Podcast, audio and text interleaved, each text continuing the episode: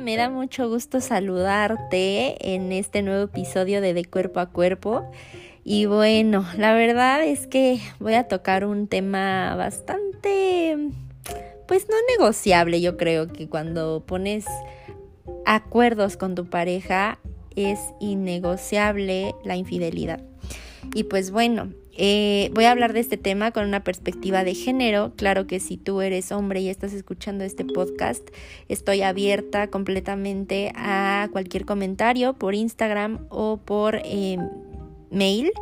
Y pues bueno, dando comienzo a este episodio que la verdad me emociona, me emociona hablar de esto porque es algo que, em, que nos han hecho creer que es algo que siempre pasa y que a todas nos pasa y que pues ni modo, ¿no? Es como de, pues todos los hombres son iguales.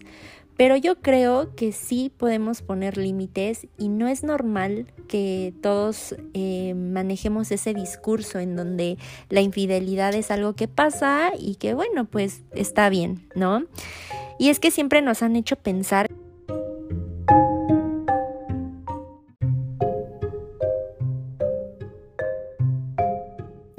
si nos engañan es porque hay algo mal en nosotras, si no somos las elegidas cuando es la parte de la infidelidad hay un sentimiento de culpa o simplemente de no ser suficientes para una persona que realmente no nos merece. No sé por qué nos aferramos a la idea de estar con un sujeto, con un hombre que nos ha mentido durante pues la relación, ¿no? O sea, ¿por qué queremos estar con esa persona que nos miente, que nos manipula, que ejerce poder y fuerza sobre nosotras?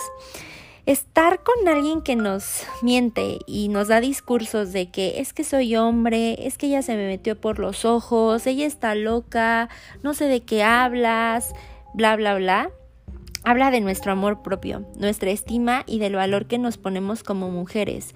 Y no estoy diciendo que es nuestra culpa, pero cuando hay un ambiente en donde se vuelve horrible eh, esta situación de y me estará engañando y con quién estará y le voy a revisar el teléfono y le voy a hablar a la ex y le voy a hablar a la amante en turno y bla, bla, bla, nos ponemos en la mira del huracán. O sea, realmente es muy importante saber que nosotros valemos tanto como para decir que no quieres estar sufriendo este tipo de cosas en tu cabeza. Em, hay que tener muchísima estima para irnos de ahí cuando no, ya no nos da paz, cuando se terminó la, la confianza.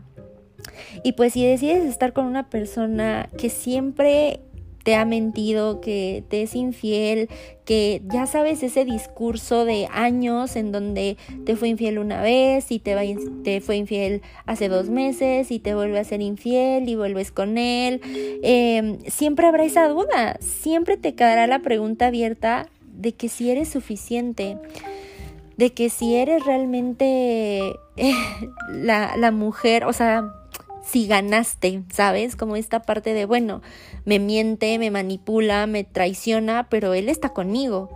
Y eso no tiene que ser un consuelo, al contrario, tienes que trabajar en eso para poder despedirte de esas relaciones tóxicas y horribles, porque a la larga lo tóxico te lo llevas tú. Y eso no es normal.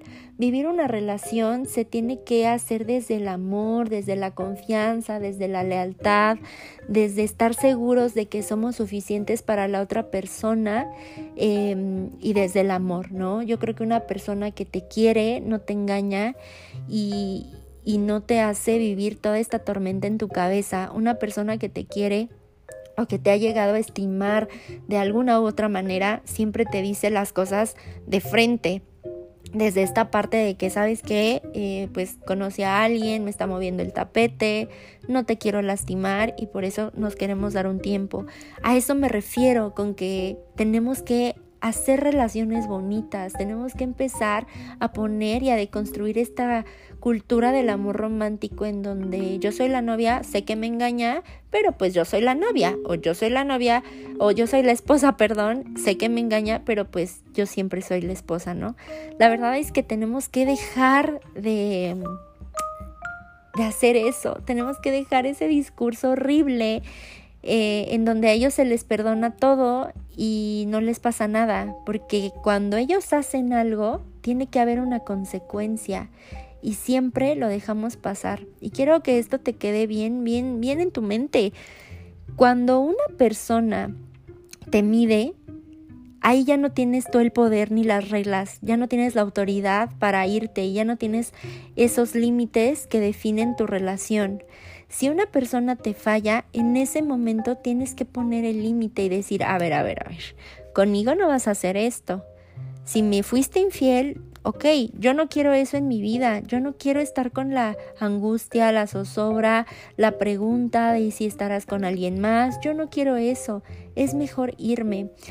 Sé que ahorita lo digo y se me hace súper fácil, ¿no? Como de, ay, sí, ya vete. Obviamente no es así, es un proceso de duelo y claro, de dolor, de tristeza, pero tienes que sanarlo y tienes que aprender de esa relación para poder relacionarte con otro hombre que sepa tu valor, que sepa valorarte, quererte, amarte y respetarte, porque una forma de respeto es la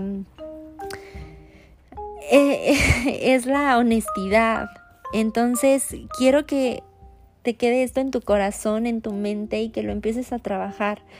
La verdad es que estas dudas que te generan estas relaciones horribles a la larga van a deteriorar tu relación y tú nunca vas a poder volver a creer en él, aunque me digas, sí, sí creo en él. La verdad es que no, cuando una persona te miente es muy difícil que creas otra vez en esa persona. Y no sé si le estoy dando muchas vueltas a esto, no sé si me estoy entendiendo, pero es algo que, que siento y que quiero decirte. Cuando se rompe la confianza, siempre, siempre va a quedar abierta esa herida.